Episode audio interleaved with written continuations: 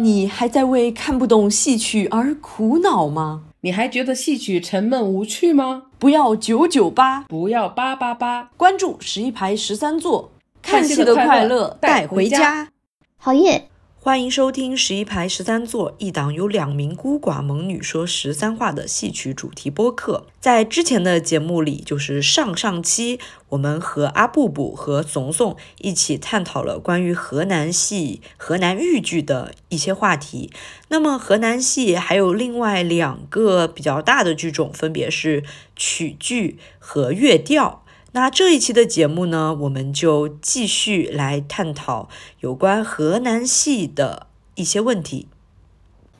对河南曲剧，呃，河南曲剧的话，怂怂对他有什么想说的？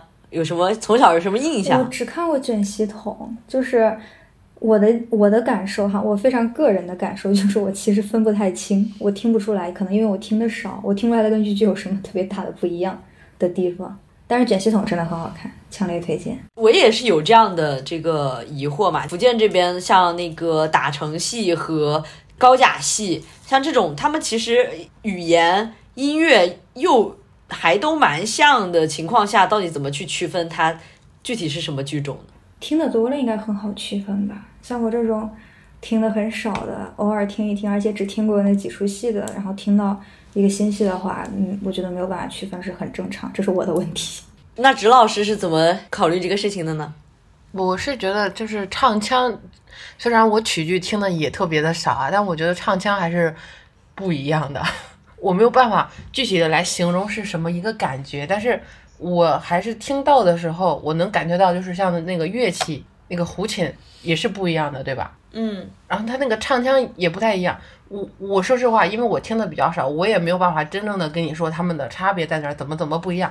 但就是听到的时候，我能感觉到有一有是有不一样的，但具体的呢，还是要听阿布布老师来说。为为为什么突然跑到了我这里，就跟我能弄明白似的？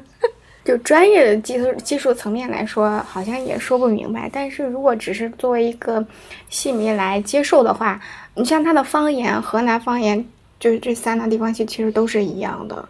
那如果来区分的话，我来看的话，它主要是主弦儿不一样。嗯，因为你刚才讲的豫剧，豫剧的主弦儿就是板胡，然后曲剧的主弦儿就是曲胡，曲剧里面没有梆子。那这个之外呢的话，就是它的曲调喽。然后曲剧其实它也有区分，它分为大调曲子跟小调曲子。大调曲子大多就是南阳地区了，就这些地方，呃，可能大调曲子多。然后以洛阳地区这边的话，就可能是小调曲子多了。大调曲子给我的感觉就是很豪放，很不能说粗犷了，就是很豪放的那种感觉。然后小调曲子它就有很细腻，可以很细腻的一面了。就是曲调上面，他们包括他们一些曲牌呀、等等啊，就就跟别的剧种就做出来区分了。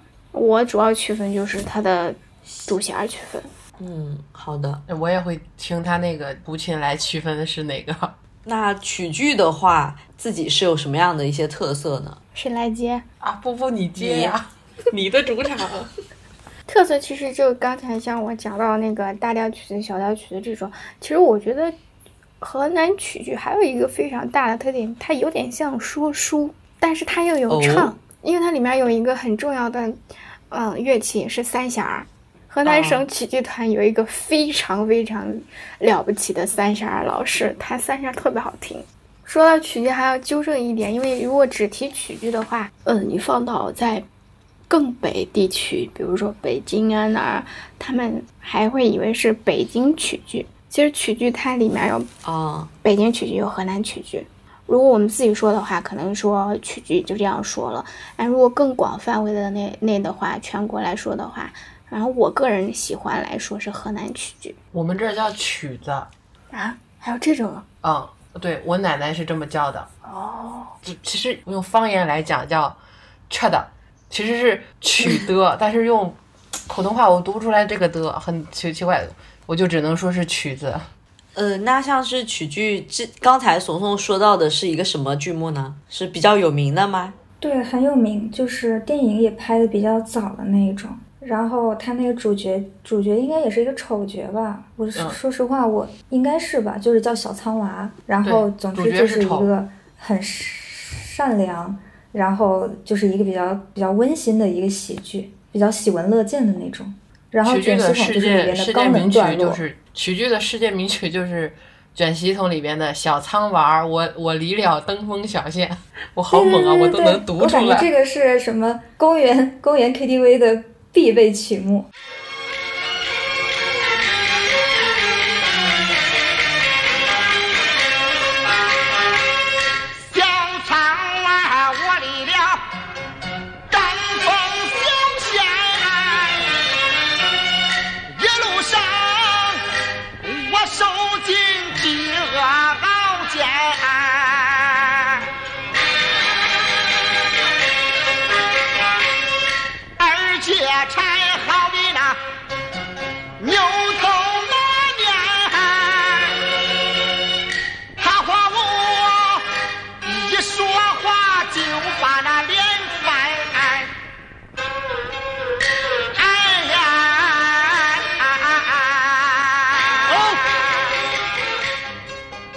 我我这个人的特点呢，就是能把所有的刻进 DNA 里面的剧，然后知名唱段能读出来，这就是我的特点。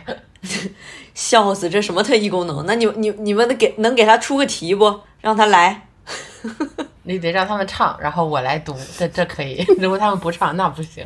我们这是一个什么性质的节目？是一个惩罚性质的吗？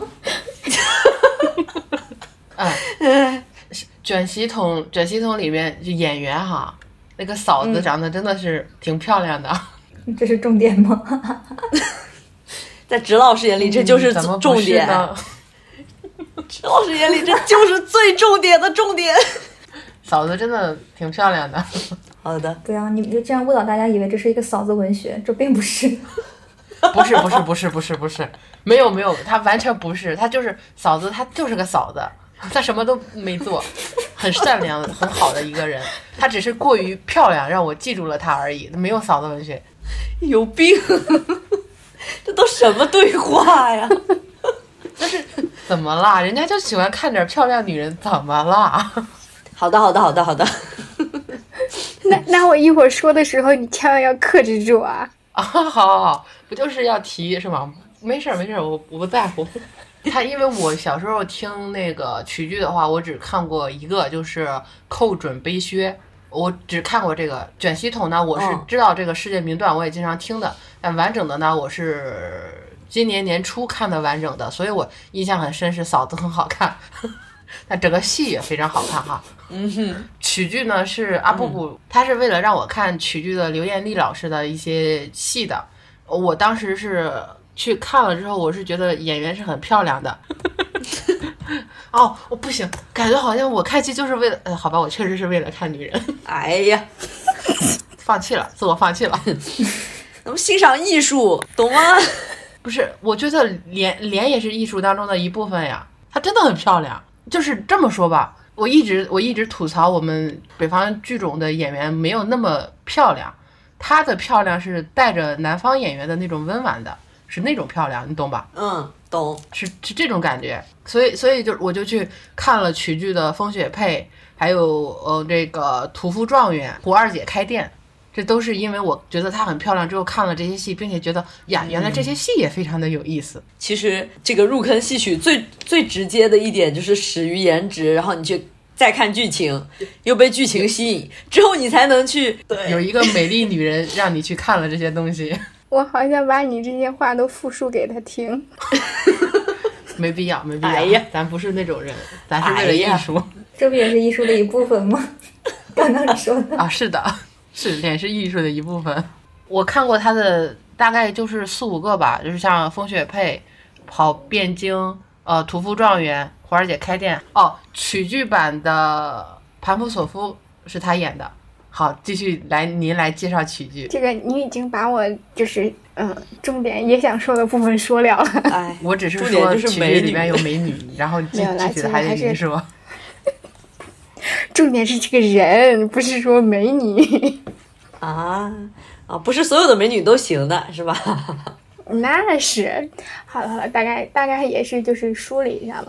就是刚才曲剧的特点，大概也就嗯说了。用用我们燕林老师的话来说，就是他觉得曲剧有一种温婉的美，它不像是其他的，就像河南戏一样，就是一听好像是这个戏上来一下就硬邦邦的感觉，就是它有非常柔和的一面儿，就让你感觉到了是一种在河南中原地区，就像是。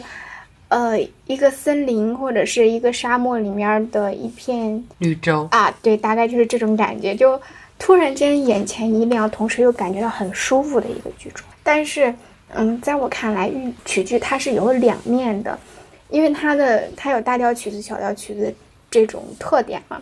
你就像张新芳老师，就是这是曲剧里面非常有代表性的一位老师，他的张派艺术，你就能够明一位皇后，对，曲剧皇后。就是你，你能够感受到，就是曲剧它的那一种柔中带刚，或者是说它的那种细粗犷中的细腻感。嗯，就就像呃张先芳老师他的《陈三两》，这在全国来说，这个戏张老师的这个戏是独树一帜的。任谁提起来，你去看他这个戏，都会会竖起大拇哥的。那在这里面，嗯，旦角里面，我首先说旦角，因为我比较关注旦角。然后这个之外，就不得不说到这个我们燕林老师呃宗的这个王派，王派就是王秀玲老师开创的这个流派。那他呢就小嗓可能用的比较多，然后花旦戏偏多，你就会感觉到老师塑造的角色就都很玲珑、很可爱。花旦比较多嘛，就是刚才说到的呃风雪配。非常非常有代表性的一个角色，里面的高修芳，嗯，也是人物非常的立体，然后很有特点。那这个之外呢，还要补充一下，就是王秀玲老师，她除了这个角色之外，还有现代戏的老师现在唱的比较多的《游香》，也是很有特点的。还有说就是，王秀玲老师演过林黛玉，嗯，可以接受，因为她这个表演风格演林黛玉是 OK 的。然后非常有特色，他也是在河南这个戏曲业内非常有特点的一种表演。然后也就是因为他们去到北京演出，然后接受了领导的关怀，说：“哎，你们这个剧种为什么，嗯，没有？因为当时是没有省团的。然后说你们为什么这个是没有一个曲剧的省团呢？就是因为这种领导关怀，回来之后河南省曲剧团就成立了。”就等于说他们进了一波金，然后回来带来，成立了一个剧团，就是现在的河南省曲剧艺术保护传承中心。旦角除了这两位老师之外，还有一位周玉珍老师，就刚才提到那个《跑遍京》，就是周玉珍老师的代表作，包括《寇准悲靴》里面的柴郡主，这个也是周玉珍老师演的，就是他呀，对，就是周玉珍老师演的。那在寇准悲靴里面跟周玉珍老师搭档的寇准，就是马奇先生，他也是开创了一个流派，非常厉害。对马派，他的寇准悲靴就是跟柴郡主叫什么两个人的花园送饭，对花园送饭的博弈，就把靴子扔起来，然后背到后面，就是这种表演风格、表演形式非常有特点。那除了这几位老师之外，还有一个流派就是胡派。胡锡华老师，他的丑角，刚才提到的《屠夫状元》就是胡锡老胡锡华老师的作品。哦，他是一位丑角演员呀，因为对，就是抛开他的这个表演的形象啊，这个人其实是周正的。我 没想到他是一个丑角演员。对，很帅很潮，老爷子现在都很潮。然后刚才怂怂提到那个另外一位丑角演员，就是海莲池先生。卷西痛，小苍娃的扮演者，对小苍娃的扮演者，海派艺术它的声腔的特点、音质的音色特点，在全国戏曲界内应该是为数不多的一个代表吧。嗯，角色又那么的经典，包括现在大家的广为流传。当然，老先生已经过世了，现在他的儿子海波老师在传承这门艺术。我是听过海海老师，他有一个唱段，他唱的是。呃，齐派的那个那个叫什么来着？啊，对，徐策跑城。我我是只是有一个两分钟的一个唱段，就是海海莲池老师演唱的那个唱腔，呃，那种表演方式就有一点点的小惊讶到我。然后曲剧大概就是这个样子了。乐调你俩熟吗？还行，没有这俩熟。我的乐调贫乏到我只听过他的诸葛亮系列。那我比你更贫乏，我只听过生姜维。就是这个四千岁，也是一个没有办法正常读出来的三个字。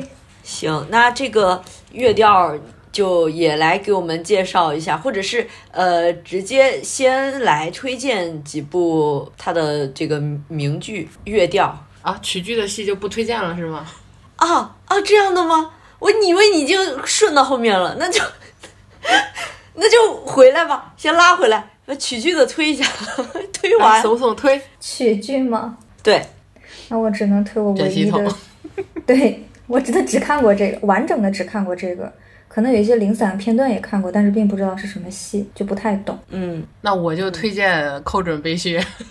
好，等会儿他这个其实他还叫背靴访帅，是电影版啊，对，曲剧叫背曲剧叫背靴访帅，就看这个电影版的就行，一个半小时。啊布布呢？那当然要推荐我女神的这个风雪配呀。好的，如果你们愿意的话，也可以看一下新版的盘夫索夫。我们我们到时候单开一个关于盘夫索夫和盘妻索妻这两出戏的一个一个一个东西，我们来录来来聊这些。行，到时候我们就不邀请你了，好吗？阿布布，为什么不邀请我？你也要跟我们一起来吐槽吗？我可以呀。那行，那那你要不你你要那你要不怕死的话，我们管埋。就我我跟他就说过，我不能我不能我不能因为我爱他，我就就是不挑毛病吧。有毛病，对呀，有毛病就是有毛病啊。我之前他直播的时候，我说我还是我说我可想跟你好好唠唠这个盘夫索夫，但是现在还没有机会。好，那我们就进入下一趴吧。这个第二个部分就结束了啊。那刚才乐调已经已经出去了一部分，然后被突然收了回来。现在再再出去就是乐调这一部分，呃，乐调这一部分也来继续这个流程是先 Q 怂怂来，刚才是说过了是吗？对，我刚才说，我甚至只听过收姜维这一段。好，那就阿布布的主场。好吧，就是乐调他的那个主弦叫什么，我还真不知道，我不知道他是。我查了一下，你等会儿啊，他的叫。呃，象鼻四弦，好，你现在知道了，你把它嵌进去，重新说。象鼻四弦是吗？乐调的伴奏，呃，乐调的伴奏乐器在文场一般以象鼻四弦为主，呃，后面呃改造成短杆形式。此外，再搭配上弹弦乐器乐琴，构成乐乐调伴奏三大件儿，是象鼻四弦乐琴。象鼻四弦啊，经过刚才的那个查证。乐 调的主弦应该叫象鼻四弦，然后也是非常有特点的。然后无论是用夸张还是不夸张的来说，应该可以说是一个人拯救了一个剧种。因为你要是提哦，对，因为要是提起来乐调的话，大家第一想到的肯定就是申凤梅大师。是是，因为他塑造了塑造了诸葛亮一一系列诸葛亮的角色，中原活诸葛，可以从卧龙出山一直看到卧龙那个那个诸葛亮临终，他全部都给你演过，你都看都都能看到，好像是七部吧，包括那个各个阶段的，从他出山，包括像京剧里面非常有那个什么叫什么空城计，在这里面也有也有。嗯，还有像诸葛亮吊孝里面吊孝那一段那个悼词，嗯，申大师的那个喷口跟道白，堪称一绝，非常的了不起。还有那个舌战群雄是吧？啊，对，舌战群儒还是，反正就是这这这一点，因为确实看的不是很多，但是可能就是大家看到的更多的是。呃，申大师的这个带染口的虚盛的形象，诸葛亮的形象，其实他还演过其他的角色，你们知道吗？他还演过老旦，我听过一点点。吵闹亲家，然后在里面演了一个老太太。除此之外，他还应该是叫什么王金豆借粮还是什么？就是老鳖那个戏，他在里面也演了，应该是男主角吧。然后说到乐调，可能大家第一印象都会说到这个。呃，申凤梅大师，但是还是想跟大家说，补充一下，乐调里面还有一个非常婉约的流派，就是毛爱林老师的毛派。毛老师的《火焚绣楼》《白奶奶醉酒》，这都是非常有名的，而且非常有生活化的。对对对，一种表演形式，像什么耳听的门栓响连声，这也是我们 DNA 里面的一部分。你真棒，能读出来。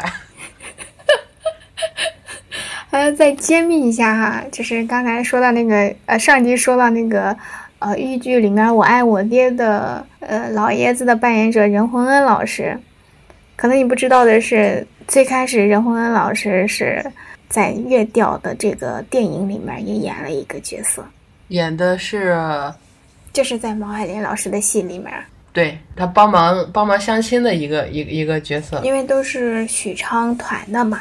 毛爱莲老师也就是在许昌地区，然后他代表的这个流派就很婉约，很可爱，是乐调里面一种不同的风格。这都是初代目的，二二代的就没有说了。二代的说谁？申小梅吗？嗯，算了。乐调其实就是虽然是河南戏的三大剧种是豫曲乐，但是乐调。真的，对于我们来说，除了一些比较经典的唱段或者剧集以外的话，其实我们的了解也是相对来说比较少的，看的听的也是比较少的。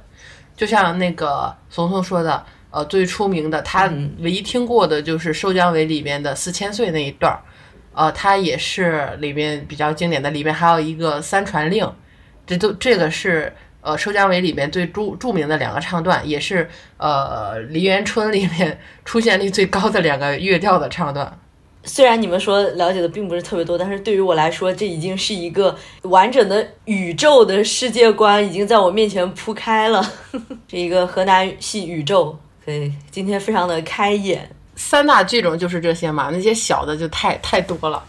就不只是每一个地方的各个小的剧种，那那数不胜数。给我们数，那你数不胜数，那你就给我们浅数一下，你能说上来的几个？一个都说不上来。嘉宾，嗯，比如说像那个开封的二夹弦，安阳的怀调，然后商丘的四平调，信阳的皖帮，还有太康道情。等等等等，哦，你看看，直老师跟人家学一下，快学学呀！真是，还有呃四平调，你你好像说了是吧？对，对呀，他说了。来，让我 Q 人，让我安利人吧。我能说艳丽，我能说一个小时。哎呀，那我就不 Q 了。你这说一个小时，这受不了，受不了。我特想问我大哥，你为什么老是说他可爱？他可爱到哪儿了？他多甜呀！嗯，好吧，那就顺顺随你的意啊，顺随他意，浅 Q 一下艳丽，艳丽呃，像戏曲，它绝对是角儿的艺术嘛。刚才你们跟我这儿如数家珍的数了这么这么多，这么这么多，这个初代的这些呃老师们，就不不仅限于这个初代的。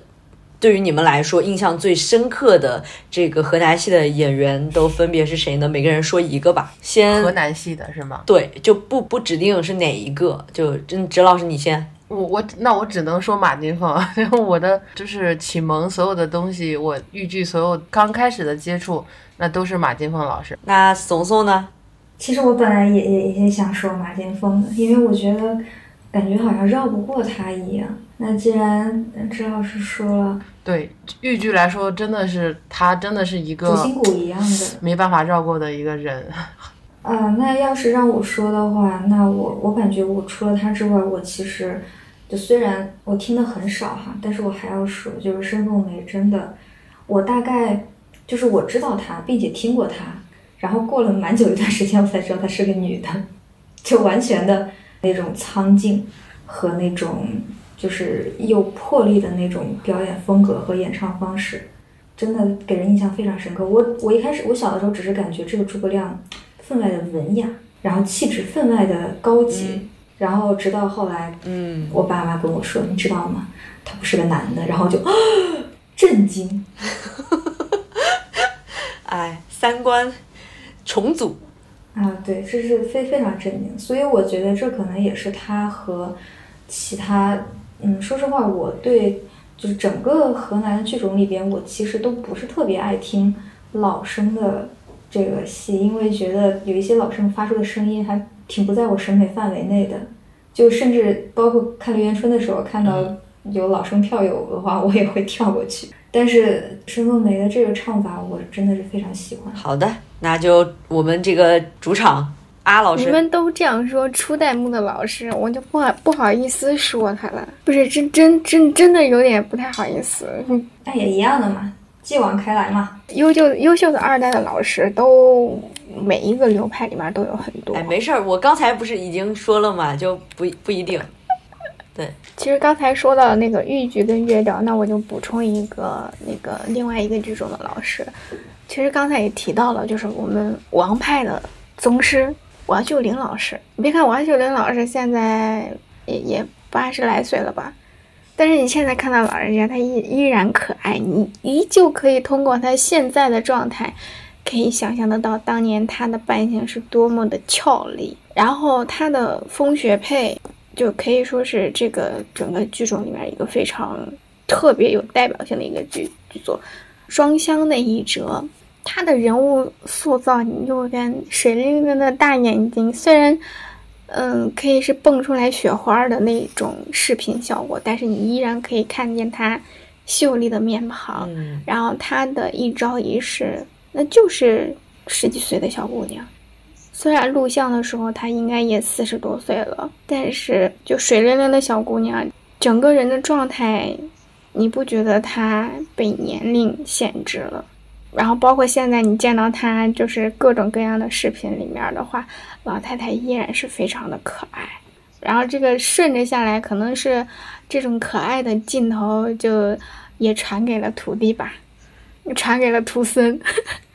就是他们整个这一个流派下来的演员，就都透着那股子可爱劲儿。呃，之前我还看到了王老师还是我们燕玲老师的一个侧脸，那简直是跟 copy 下来的一样，一模一样的扮相，就感觉到他们这个流派就是透着可爱劲儿的，惹人喜欢。现在就想说是安利 是云老师的高徒。安利时间，然后现在就安利那个王心凌老师的高徒，然后我非常非常非常喜欢的一个老师，呃，曲剧十大名旦之一刘安利老师。反正我安利给了这个大哥，他已经沦陷了。嗯，如果大家有时间的话，也可以去看一看他的作品，像什么风雪配，就老师那边过来的风雪配，然后换一种风格的林黛玉。换一个角色的跑变精，包括呃周玉珍老师那边学过来的，嗯，寇准悲靴，它的可塑性非常的强，而且声音的可塑性也非常强。本来学王老师的作品，可能小嗓啊、真假嗓的结合啊会比较多，但是他的大本嗓出来的效果也是一样的，让人着迷。甚至于说早年间听说他还接受过张先芳老师的指点。所以，无论是声音条件，还是说表演功力上，我都觉得他是一个可塑性非常强的老师。关键是为人低调，生活里面也很可爱。大家有机会接触的话，可以去啊多了解一点。好的，你再说一遍他的名字。然后，这这个老师的名字叫刘艳丽。我只是浅浅的说一下艳艳丽娥的这个风雪配版本里面的。前清啊，这个女小生啊，也是蛮蛮英俊的。你行不行？我推荐你看《风雪配》，是为了让你看我们艳丽老师，你一下子被前清薅走了。没办法，他确实是帅。但是我后面看跑汴京，不就是又被我被又被纠正了吗？快跟我们艳丽老师道歉。对不起，艳丽老师。前期就是帅，真的帅，真的帅。好，我看戏就是百分之百掉落女小生，哎，就是帅，真的英俊。但是我后面尝试的去看他其他的戏，就有点不太行。好，你就喜欢我们燕丽老师跟这个胡老师的磁场，对吧？对对对对，两个人的这种 这种小电波，不错不错，滋溜溜的，挺好的。那今天聊的也差不多了啊，我们这个活生生聊了这。将近两个小时，这真大家辛苦了，辛苦了，辛苦了！感谢两位嘉宾。我们这个河南系本来是没有打算聊这么长时间，结果这个实在是这个宇宙实在是过于的庞大，所以不得不成为我们这个电台节目的第一次这个上下两期的节目。对，也非常感谢两位嘉宾，这个辛辛苦苦这边陪我们一起弄了两个多小时，没有没有到两个多小时吧，两个小时左右啊，就谢谢两位，这个阿布布和怂怂，感谢你们，然后以后还可以再来玩。啊，就是是这样，非常感谢两位老师邀请我来参加这样一个节目，然后觉得今天我就很惭愧，作为一个河南人，其实对本省的地方剧种并不太了解。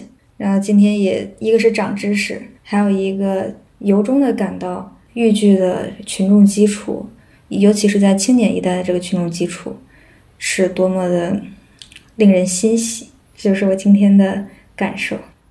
谢谢能够邀请我来，然后呃分享了这么多。确实平时的话，呃不常有这样的机会可以跟小伙伴们一起分享这样的知识，然后分分享这样的乐趣。嗯，希望还有机会过来。嗯，河南戏也有多种多样的东西，希望大家也能够多多关注河南戏。它不仅仅是有大家能够看到的有那么粗犷，或者是说你们平常见到的，比如只有刘大哥讲话或者这一类的作品。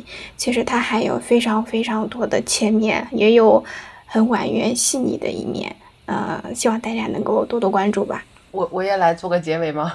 其实这次能能邀请到两位也非常的开心啊，而且阿布布给我就是科普了很多我自己从来都没有去注意到的一些东西，因为就像我们前面聊的那些。